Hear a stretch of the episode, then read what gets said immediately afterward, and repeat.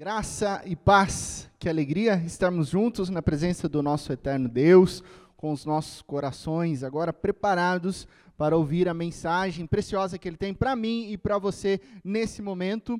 Você que está ao vivo com a gente aqui na nossa live, aqui no Facebook, movimente-se, por favor, escreva, digite aleluia em nosso chat, saúde os nossos irmãos e irmãs com a graça e a paz, porque hoje é um dia muito especial. Hoje é o dia onde nós celebramos, juntos em comunidade, ainda que de maneira virtual, o nome do nosso eterno Deus. Semana passada, nós demos início, nós startamos essa série chamada Deserto, de coração aberto aos cuidados de Deus. E conhecemos o nosso personagem, digamos que principal nessa narrativa preciosa, Elias. E foi muito importante, semana passada, nós entendemos todo o contexto que envolvia a época em que Elias viveu. Após uma guerra civil dentro do reino de Israel, esse reino se divide em dois. E vive-se então seis décadas. Preste atenção, seis décadas até esse momento de assassinatos, conspirações, maldade, traições e muita idolatria dentro do reinado de Israel. Eis a prova aqui bíblica né, de que qualquer nação, qualquer nação, e aqui no caso foi Israel, a nação escolhida por Deus, em qualquer momento da história, uma nação sem Deus está fadada a entrar num colapso total. Né, uma nação, seja qual for ela, sem Deus, entra em destruição total. Então nós conhecemos Elias, nós conhecemos também Acabe, o rei do reino de Israel. A história se passa aqui no reino de Israel um homem que fez tudo que era mal perante o Senhor e que, segundo a Bíblia, ele foi pior até mesmo que os outros antes reis, eh, eh, os outros reis antes dele. Conhecemos também Jezabel, a esposa de Acabe, talvez uma das mulheres mais malévolas e ímpias da história da humanidade, que institui de forma sistemática adoração ao falso deus Baal, o Deus da fertilidade, o Deus da chuva. Então ela institui a idolatria dentro do reinado de Israel. E nós veremos nos próximos capítulos que quem governa Israel é Jezabel, por detrás do seu marido. É nesse cenário sombrio, é nesse cenário totalmente desastroso que surge então Elias, o nosso personagem. Um homem de coragem que confronta a idolatria, trazendo uma mensagem do eterno para Israel. Todas essas informações e um mergulho mais profundo sobre o que eu acabei de dizer, você encontra na nossa primeira reflexão, que já está disponível no YouTube. Tempos difíceis necessitam de pessoas fortes. Eu quero te convidar agora, nesse momento, a você abrir a sua Bíblia, a você ligar o seu dispositivo eletrônico que contém a sua Bíblia, você se reunir com a sua família ao redor da Bíblia, no texto de 1 Reis, capítulo 17, do verso 1 ao verso 7. Primeiro livro de Reis, capítulo 17, do verso 1 ao verso 7, diz assim a palavra de Deus: Ora, Elias de Tisbe, em Gileade, disse a Acabe: Juro pelo nome do Senhor, o Deus de Israel, a quem sirvo, que não cairá orvalho, nem chuva nos anos seguintes, exceto mediante a minha palavra. Depois disso, a palavra do Senhor veio a Elias: Saia daqui, vá para o leste e esconda-se perto do riacho de Querite, a leste do Jordão. Você beberá do riacho, e dei ordens aos corvos para o alimentarem lá. E ele fez o que o Senhor lhe tinha dito, foi para o riacho de Querite, a leste do Jordão, e ficou por lá. Os corvos lhe traziam pão e carne de manhã e de tarde, e ele bebia a água do riacho. Algum tempo depois, o riacho secou-se por falta de chuva. Vamos orar mais uma vez? Pai de amor, obrigado pelo privilégio de estarmos diante da tua palavra. E agora declaramos total dependência da tua voz e do teu Santo Espírito e pedimos que ele sopre sobre nós, trazendo entendimento para que possamos ouvir aquilo que o Senhor já preparou aos nossos corações. Obrigado por esse momento. Em Cristo Jesus. Amém e amém. Semana passada, nós terminamos a reflexão e você se lembra com uma pergunta. Né? Elias entra no palácio de Acabe, confronta Acabe e Jezabel, desafia e fica aquela pergunta: e agora? Vai ficar por isso mesmo? Como haverá essa resposta? Terá resposta ou não? Elias diz lá: chega de chuvas.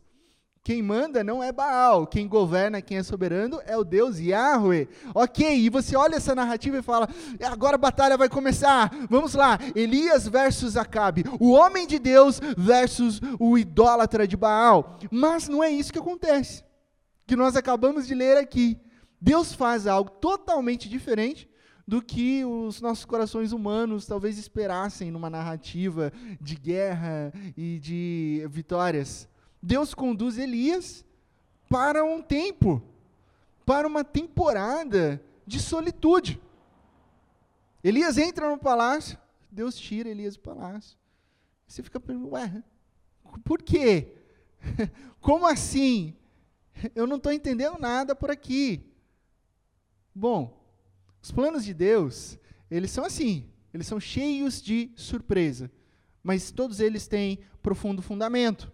O fato é que Deus, ele quer trabalhar interiormente, de maneira contundente, de maneira profunda, na alma, no coração de Elias. E é assim que Deus faz com os seus servos e com suas servas. Deus deseja prepará-lo, Deus deseja moldá-lo, Deus deseja transformá-lo. E sabe por quê? Essa já é a primeira lição que a gente tem aqui no texto bíblico. Porque para que Deus faça grandes coisas através da sua vida, antes ele precisa fazer muitas coisas em você. Então Deus deseja fazer muitas coisas em você para te conduzir a fazer coisas grandiosas através de você. O verso 3, então, nos apresenta uma ordem, uma ordem muito clara de Deus para Elias: saia daqui. Saia daqui, vá para o leste e esconda-se perto do riacho de Querite, a leste do Jordão. Elias estava na capital, Samaria, e agora ele estava no palácio, agora ele é afastado dos lugares então de poder, dos lugares de abundância, dos lugares de grande provisão reais e enviado agora para um local que, sejamos sinceros, humanamente falando, parece não ter perspectiva nenhuma. O que, que você encontra no deserto? O que, que você encontra num lugar árido? Um riacho? É o que Deus diz. Um lugarzinho no meio do nada que não tem sabor de chocolate e muito menos de terra molhada, é para lá que Elias é enviado. E sem saber por quanto tempo, sem saber por quanto tempo iria durar essa temporada. Então o que está acontecendo aqui, gente? Elias é matriculado na faculdade do deserto. Ele é matriculado na faculdade do deserto. Vou dizer uma coisa importante: na faculdade do deserto não tem EAD. Não tem ensino à distância. É só curso presencial, tá? Então Deus tira Elias dos holofotes da grande cidade e ele vai para fora do, digamos, centro cultural, geográfico da narrativa do povo de Israel. E a primeira lição do processo formativo de Deus em nossas vidas, porque é isso que ele está fazendo com Elias, é isso que Deus faz com nós. Quando nos matricula na faculdade do deserto, a primeira lição de transformação para sermos pessoas fortes é a solitude. Deus nos molda em períodos de solitude. Esse é o primeiro ponto. Esse é o primeiro princípio. Deus nos molda em períodos de solitude. Saia daqui, Elias. Vá para o leste o texto bíblico diz: esconda-se. Intencionalmente fique oculto.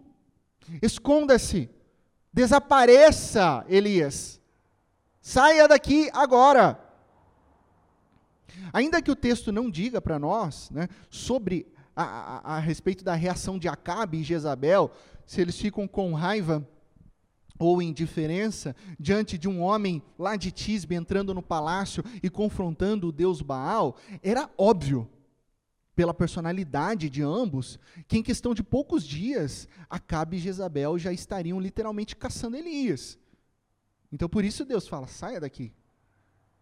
Mas também é fácil imaginar que Elias, ele estava ali com coragem, né? Ele acabou de entrar no palácio, ele acabou de confrontar é, Acabe e Jezabel. A adrenalina estava pulsando ali no sangue, e talvez ele quisesse realmente ficar ali, e talvez Elias pensasse que ele já estava pronto para a guerra. Afinal, ele já fez o desafio, ele já entrou no ringue, ele já está dentro do palácio. Esse era o momento. Vamos lá, Acabe, vamos lá, Jezabel. Porém, Deus tem outros planos.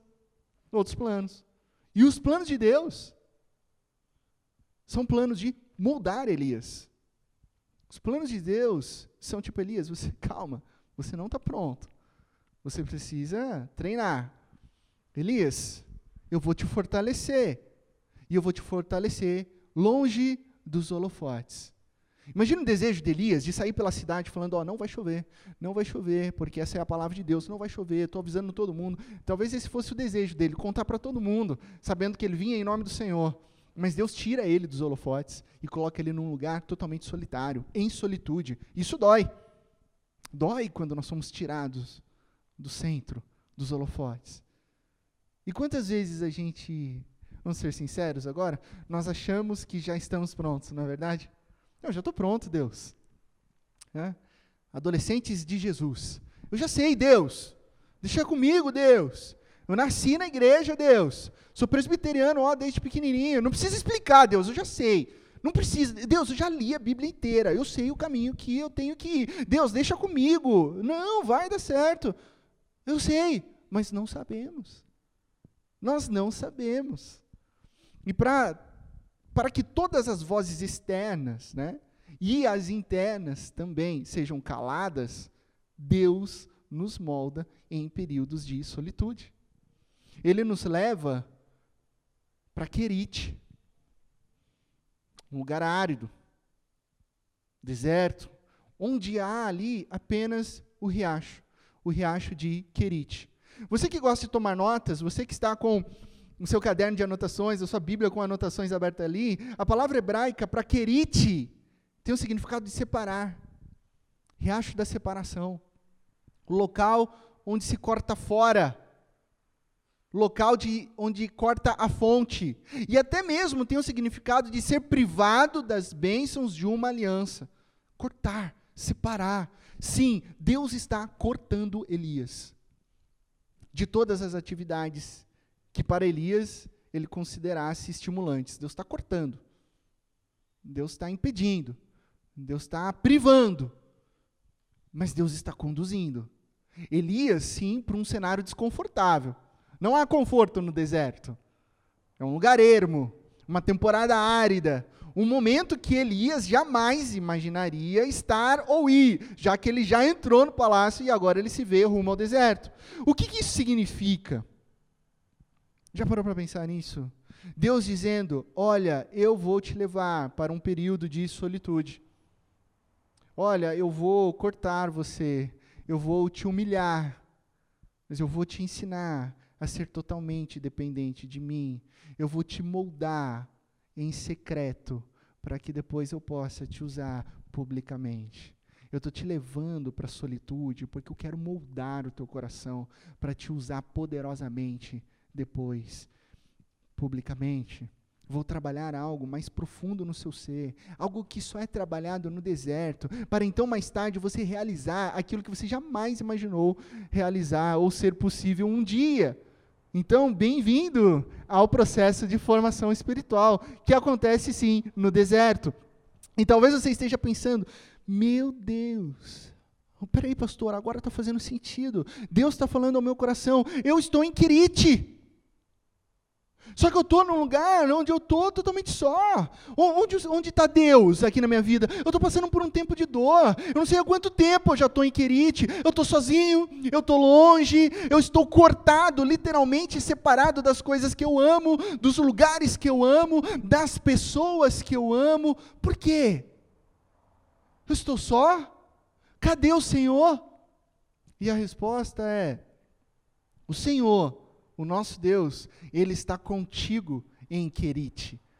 Sabe por que Ele está contigo? Porque é em Querite, é no deserto que Ele está te moldando na solitude. Preste atenção nisso. Talvez as situações não sejam favoráveis, e sim desconfortáveis, mas não reclame. Sabe, a gente, a gente, nós somos muito prontos a reclamar. Disse né, que nós vivemos a geração do mimimi. Né, todos prontos a reclamar. Todos chorando. Todos lamentando. Claro que nós vivemos também um tempo muito difícil, que é caracterizado por lamento. Mas muito antes dessa temporada de Covid, nós já éramos conhecidos por ser um povo que reclama. Né? Mas não reclame. Preste atenção no que Deus está fazendo. Não se esqueça de um ponto: que você foi matriculado na faculdade de formação espiritual do deserto. E Deus tem grandes coisas para fazer na sua vida. Então preste atenção antes de reclamar. Cale-se, porque Deus te colocou num lugar de solitude para ouvir a voz dele. Pensando nisso, né, de solitude, de se calar, de não reclamar, eu pensei naquela história é, do, do passarinho que voa para o sul. Você conhece essa história do passarinho que voa para o sul? Ela, ela é uma história que é engraçada, ela é nojenta e ela é triste, né? Então são três ingredientes aí de uma história boa. E aí ontem, né? Foi ontem ou antes de ontem que eu comentei com a minha esposa. Eu falei assim, esposa, ó, tem uma ilustração legal para colocar aqui, a história do passarinho que voa para o sul. Eu conto essa parábola como ilustração? Ela disse para mim, claro que não, você está maluco? Vai contar essa história? Então, deixe-me contar essa história. Um passarinho, ele estava, ele estava voando para o sul. Né? E esse passarinho voando para o sul, ele não esperava, mas ele enfrentou uma grande tempestade de neve já voando para o sul. E as neves começaram, a, a, a, neve né, começou a congelar as asas do passarinho, e ele teve, que ele não estava aguentando mais voar, ele teve que fazer um pouso forçado. Mas o que ele não esperava é que nesse pouso forçado ele caísse em mais neve ainda, a ponto de ele ficar totalmente congelado. E ali ele começa a se lamentar, ele fala, não acredito, o pior aconteceu, eu vou ter uma morte horrível, eu é, vou morrer congelado. E ali, quando ele estava se lamentando, ele escuta um barulho e vê um grande animal passando por cima dele. Era uma vaca gigante perto de um passarinho. E essa vaca passa por cima do passarinho sem ver e ela solta né, uma carga de excremento animal em cima do pequeno passarinho, né? Essa é a parte nojenta, tá? É, e aí ele ele pensa assim, oh meu Deus, o cenário ainda piorou. Eu não acredito que eu vou morrer dessa maneira. Só que ele descobriu que o cocô quentinho, essa é a parte engraçada, o, começou a descongelar o corpo daquele passarinho. E ele começou a, a se mexer e, e, a voltar a bater as asas, mas ele estava todo imerso naquele excremento, né? Então, a, a, partir do momento que ele teve uma alegria, ele já começou a reclamar e, e, e não estou conseguindo sair daqui e gorjeando, né? Gorjeando, reclamando, reclamando, fazendo um barulho. Um gato que estava na redondeza escuta o gorjear do passarinho e gentilmente chega naquela situação e desenterra aquele passarinho e depois come o passarinho. Fim da história, essa é a parte triste, o gato come o passarinho. Lições simples dessa história. Nem sempre quem te joga no esterco é o seu inimigo. Nem sempre quem te tira do esterco é o seu amigo. E quando você estiver no esterco, fica de bico calado. Fica quietinho, para de reclamar. Se você entendeu a lição, você está aí conectado comigo, você digita amém. E se mesmo assim eu não deveria contar essa ilustração, você digita e comenta, a Júnia tinha razão. Mas fato é que você precisa voltar aqui comigo para esse texto, porque você pode pensar, nossa, eu estou sendo quebrado. Eu, eu estou sendo humilhado, né? Pensa agora na história do passarinho. O passarinho está sendo humilhado, né? Eu, eu, estou pior que o passarinho na minha vida. Eu estou numa temporada de deserto. As coisas não estão indo bem. Eu não consigo ver solução. Eu não entendo por que, que eu estou nesse período de querite. Por que, que eu estou sendo humilhado? Por que, que eu estou sendo cortado? E Deus diz: Eu estou te moldando. Eu estou trabalhando em você. Não existe treino fácil. Né? Não é o que o pessoal da academia gosta de dizer, no pain, no gain. Né? Mas eu estou ensinando algo precioso a você. Não tem treino fácil. Deus está moldando a sua vida, a sua história, nesse tempo de deserto, nesse tempo de solitude. Elias estava só. Olha a situação, vamos, vamos nos conectar com Elias. Meses isolado sem ter ninguém para conversar. Gente, eu não sei o quanto você é relacional, eu sou super relacional, eu estou passando mal com essa pandemia. Eu preciso ver os meus amigos, eu preciso ver as pessoas, eu preciso ver essa igreja com gente. Eu estou pregando agora para uma câmera. Eu nem sei se você gostou ou não gostou da ilustração que eu disse, eu não consigo ver o seu rosto, eu não consigo me comunicar com você, isso dói. Nós estamos sendo cortados nessa pandemia dos relacionamentos. Estamos ah, sendo privados da comunhão com a igreja, com meus irmãos irmãs, a minha família da fé. Agora imagine Elias sozinho, sem Wi-Fi, sem WhatsApp, sem Google Meet, sem nada no deserto, num lugar onde Deus estava quebrando Elias, cortando Elias. O teólogo e pastor, né, é, Tozer, ele dizia constantemente essa frase: É duvidoso que Deus possa abençoar muito um homem sem tê-lo ferido profundamente. É duvidoso que Deus possa abençoar muito um homem sem tê-lo ferido profundamente. Você já me disse, já me ouviu dizer isso? Né? Eu não creio num Deus que envia o sofrimento, mas eu creio num Deus que permite e utiliza o sofrimento para nos moldar, para nos encorajar, para nos formar Afinal, todas as coisas cooperam para o bem daqueles que o amam. Quando nós nos encontramos em Quirite, sendo quebrados, moldados, precisamos lembrar desse algo importante, que nós não estamos numa temporada do deserto para sermos consumidos, mas que estamos em formação, em formação. Então a primeira lição na transformação para sermos fortes é solitude. A segunda lição é dependência.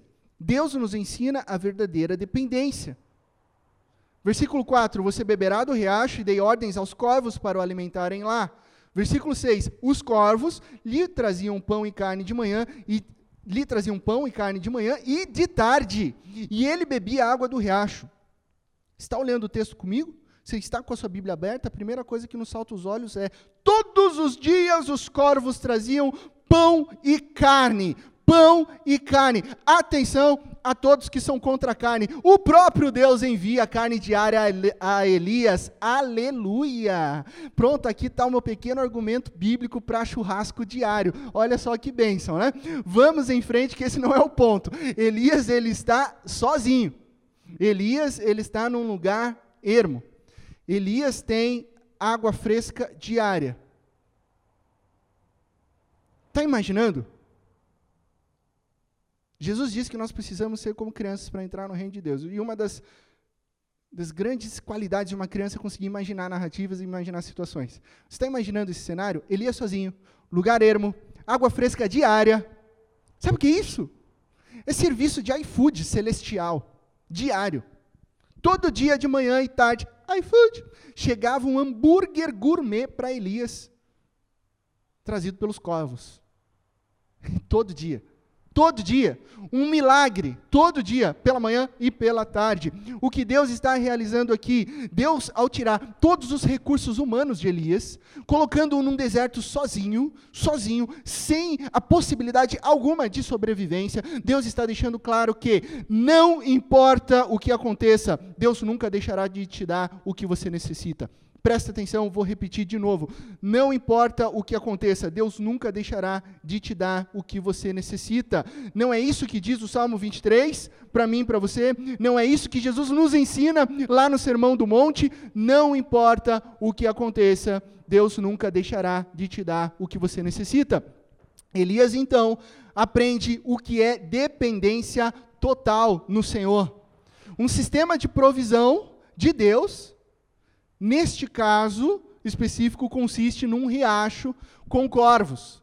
E é totalmente eficaz, embora contrário ao que nós esperaríamos, justamente para nos ensinar algo precioso, que Deus ele é fiel, que Deus ele é sempre fiel e ele cumpre tudo aquilo que ele promete em nossas vidas. Sabe? É quando todos os nossos recursos vão embora. É quando você não tem mais nada que você aprende a depender e a confiar totalmente de Deus. É como a história daquela mãe solteira, desempregada, que no momento de desespero, ela ora diariamente para que Deus continue provendo comida para ela e para o seu filho. Só que ela mora num apartamento, né? Aquele apartamento pequeno, as paredes são finas e ela ora diariamente, mas o vizinho dela é ateu e ele fica incomodado com as orações. Ele fica implicando, ele chega a bater na parede dela, ele chega a gritar: "Cale a boca, pare de acreditar nisso, esse Deus não existe". E aí num certo mês, para a desgraça daquela mãe, o dinheiro dela acaba no meio do mês e ela começa a clamar mais ainda e sem cessar: Deus, não me abandone, por favor, Deus, não me abandone. Sou só eu e o meu filho. O Senhor nunca me abandonou. O vizinho continua irritado, tão irritado, a ponto de ele sair do seu apartamento, ir para o mercado, trazer uma grande compra de supermercado, apertar a campainha da casa dela, deixar ali, entra no, no apartamento dele, bate a porta. Imediatamente aquela mãe só vê as compras, traz aquelas compras para casa e começa a fazer o quê? A cantar e adorar ao Deus dela, porque o Deus, o nosso eterno Deus, supriu a família dela. Só que o ateu que já estava dentro da casa do lado, né, ficou doido com aquela situação, sai da sua casa gritando, batendo na porta dela, dizendo: Sua burra, Deus não existe, quem comprou tudo isso fui eu, para ver se você calava sua, sua boca, para ver se você parasse de acreditar nessa coisa idiota. Então, depois de uns cinco segundos de silêncio, de ofensas, aquela mulher continua a agradecer a Deus, ignorando aquele homem, dizendo: Ó oh Deus, eu sempre soube que o Senhor supre as minhas necessidades, e eu te louvo e te agradeço, porque nesse caso o Senhor ainda fez com que o diabo pagasse as contas. É inegável o fato de que Deus é o nosso provedor. Esse é o ponto, é inegável.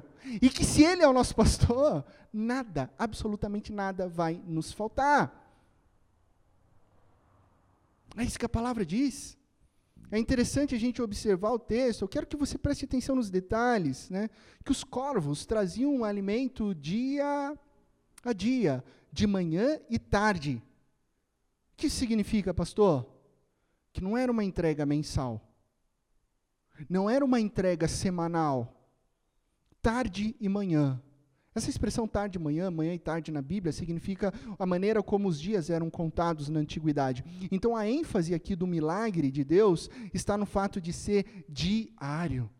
Deus nos ensina a confiar nele hoje.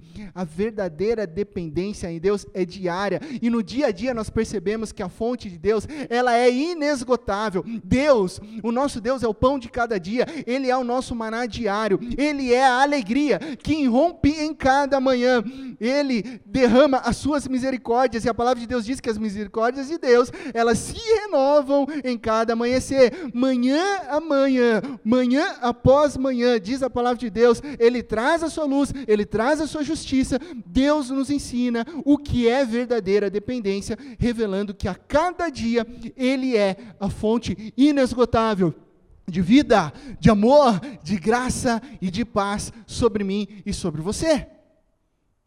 O nosso Deus, Ele é suficiente. A graça de Deus nos é suficiente para hoje. A graça de Deus lhe é suficiente para o agora e será por todo sempre. Por isso que Deus nos quebra. Por isso que Deus ele nos humilha, permitindo que nós atravessemos o deserto para aprendermos a não nos corroer em ansiedade. O deserto trata a nossa ansiedade. O deserto controla a nossa ansiedade aquela preocupação pelo dia de amanhã. Pois quando aprendemos a depender completamente dele no hoje, o amanhã não vai gerar medo, pois quando chegar o amanhã, nós estaremos no hoje, e só no hoje que ele dá o pão de cada dia, o pão do dia. William Elliot diz assim no seu livro: a razão porque muitos de nós estão extenuados, tensos, distraídos e ansiosos é que nunca conseguimos dominar a arte de viver um dia de cada vez. Um milagre por dia. É assim que Deus cuida de nós no deserto. Deus nos molda em períodos de solitude, Deus nos ensina a verdadeira dependência, e a terceira lição é sobre obediência. Deus nos chama para uma vida em obediência. E isso eu acho incrível, porque você vai acompanhar comigo agora o verso 5, que Elias fez o que o Senhor lhe tinha dito, foi para o riacho de Querite, a leste do Jordão, e ficou lá.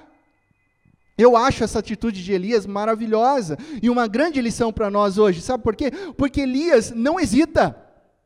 Sem hesitar, sem vacilar, sem questionar, sem contestar, Elias obedece. Ele não diz, ah, mas Senhor, é, Senhor, eu acho que não vai dar certo. É, por que, Senhor, eu tenho que ir se eu acabei de chegar no palácio? Não, ele não faz nada disso. Elias entende que amar a Deus é viver em obediência incondicional. Ele, e assim, não pense que foi fácil, tá? Não leia a Bíblia achando que, ah, foi fácil. Ah, Elias é um super-herói da fé. Ah, Elias é muito mais forte que eu. Ah, para ele foi fácil. Queria ver ele aqui. Não, não, não pense dessa maneira. Não pense que foi fácil. Porque uma coisa é dizer, Olha, você precisa de um tempo de treinamento no deserto, fique ali dois meses e volte para casa. Ah, não, você vai ter um retiro espiritual ali de cinco dias e depois você volta para casa.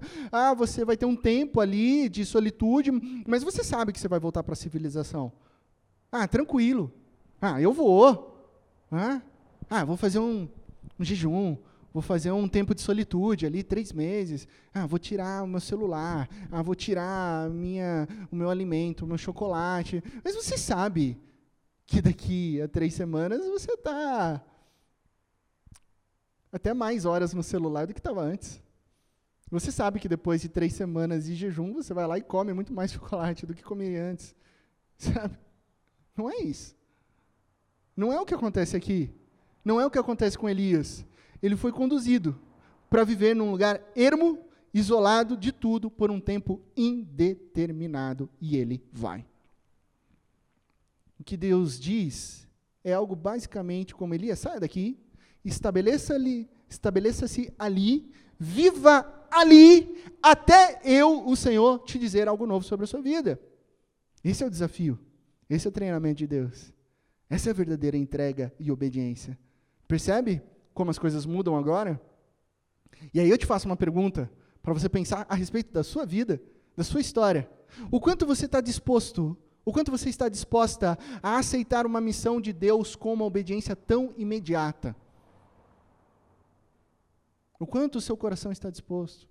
O quanto você é capaz de dizer: sim, Deus, vou largar tudo para ir para o deserto. Ok, Deus, agora que eu cheguei aqui no palácio, eu vou sair do palácio e vou seguir a tua voz. Ok, Deus, aonde o Senhor me mandou ir, eu vou, e não onde eu quero estar porque eu confio em Ti? Essa é a pergunta que Deus faz para mim e para você nesse momento. Difícil, né? Também acho. E se nós achamos difícil, nós nos perguntamos como Elias conseguiu seguir em obediência. Elias confiou no caráter e na palavra de Deus que já tinha dito nos versos anteriores.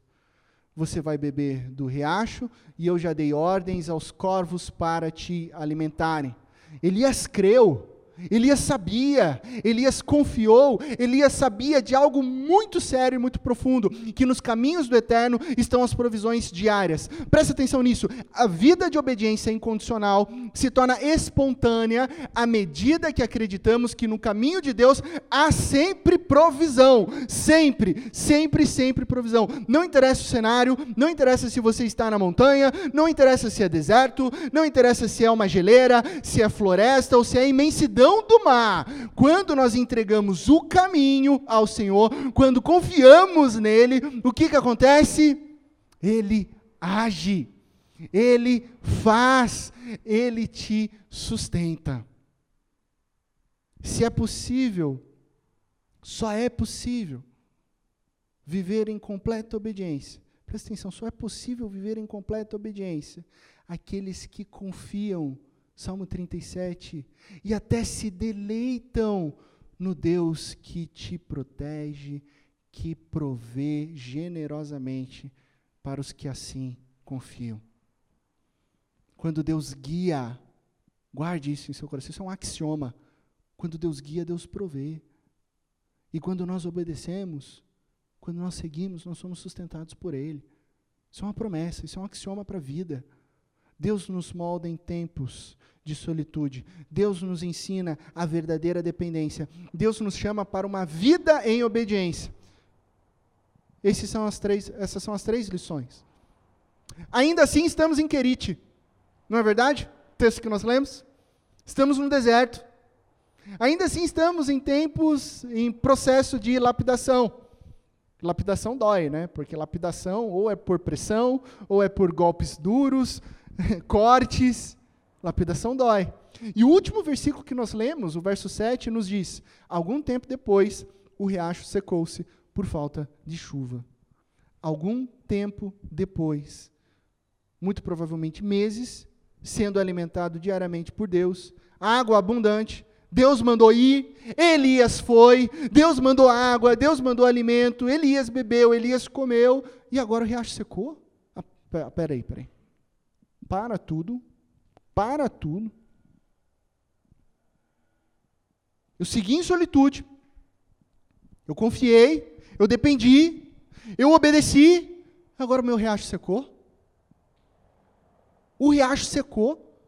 Deus, qual é o propósito? O Senhor deu água e agora o Senhor secou. Deus, onde eu errei?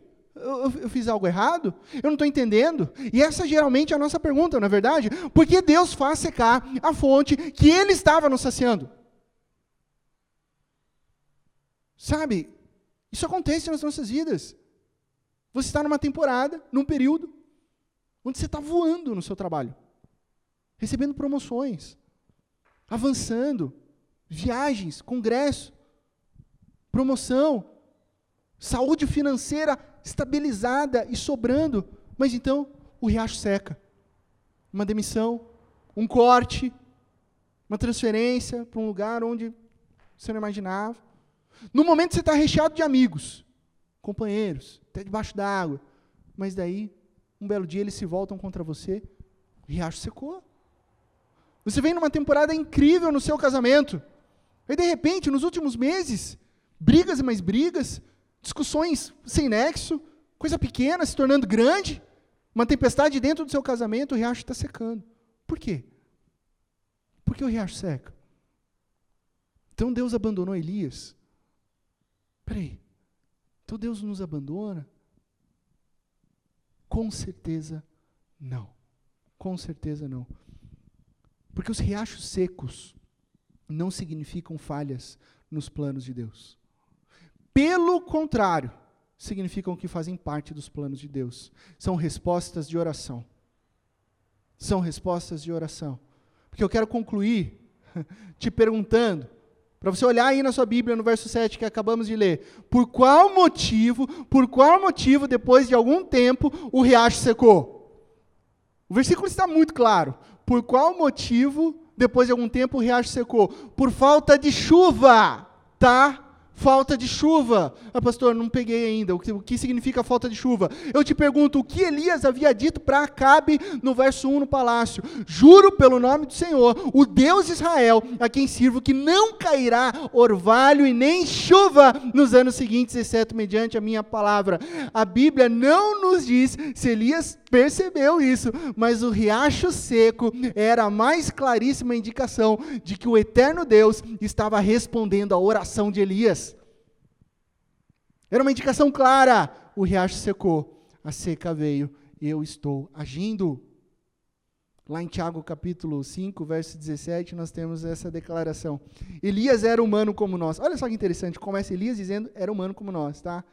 Então não fica olhando para dizer, ah, ele é um super-herói, eu nunca vou conseguir. É, não. Elias era humano como nós. E ele orou fervorosamente para que não chovesse. Ele orou. E Deus respondeu: Não choveu sobre a terra durante três anos e meio. Ele orou e vivenciou o resultado da sua própria oração. Sabe? Será que isso já aconteceu comigo? Será que isso já aconteceu com você? Claro. Que às vezes a gente não percebe, né? Você pede paciência para Deus. Deus, eu preciso de paciência. Deus, eu preciso que é, o fruto do Espírito é, seja vivo no meu coração. E aí você não percebe que naquela semana as suas crianças, os seus filhos começam a brigar todos os dias. Mas você pediu paciência. Você disse, Senhor, eu quero ser mais sábia, eu quero desenvolver profissionalmente. E no outro dia, o teu chefe direto te assedia profissionalmente. E você fala, não estou entendendo. Senhor, molda a minha vida. Senhor, transforma a minha vida. Senhor, eu quero ser renovado você até canta, né? Entra na minha casa, entra na minha vida, mexe com minha estrutura. E Deus está falando, é isso mesmo? Porque é isso que eu vou fazer. Eu vou transformar. E quando o riacho seca, não significa que Deus não está contigo no deserto, mas sim que Ele está te ensinando a negar a si mesmo, tomar a sua própria cruz e seguir a Jesus. Quando o riacho seca, eu me lembro da bênção que o teólogo John Larros, o Larry Hain, ele impetrava. Que todas as suas expectativas sejam frustradas, que todos os seus planos sejam atrapalhados, que todos os seus desejos sejam reduzidos a nada, para que você possa experimentar a impotência e a pobreza de uma criança. E então cantar e dançar no amor de Deus, que é Pai, Filho e Espírito. Porque quando o riacho seca, quando a secura da alma é exposta, nós experimentamos a presença de Deus em completa solitude, dependência e obediência. Como uma criança nós descobrimos o cuidado, o amor e a graça do nosso Pai. E é em Quirite, no tempo de corte, que o nosso Deus nos transforma. É no deserto que ele nos molda em pessoas mais fortes, pessoas mais firmes, firmes no amor, firmes na rocha.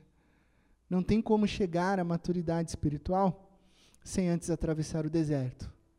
Mas lembre-se, não há o que temer no deserto. Porque de tudo que você precisa, você tem todo o dia a presença de Jesus. O pão vivo que desceu do céu. O pão da vida. Se o riacho secar, se o riacho secar, tudo bem. Sabe por quê? Porque Jesus, que continua sendo a fonte inesgotável de vida plena e abundante. Ele é a fonte inesgotável de água viva. Então, não há o que temer. Solitude, dependência e obediência, sabendo que Jesus é a fonte inesgotável. Bem-vindo, bem-vinda ao deserto. É a temporada onde o nosso Deus não nos abandona, mas pelo contrário, ele cuida de nós com muito amor e graça. Que Deus te abençoe.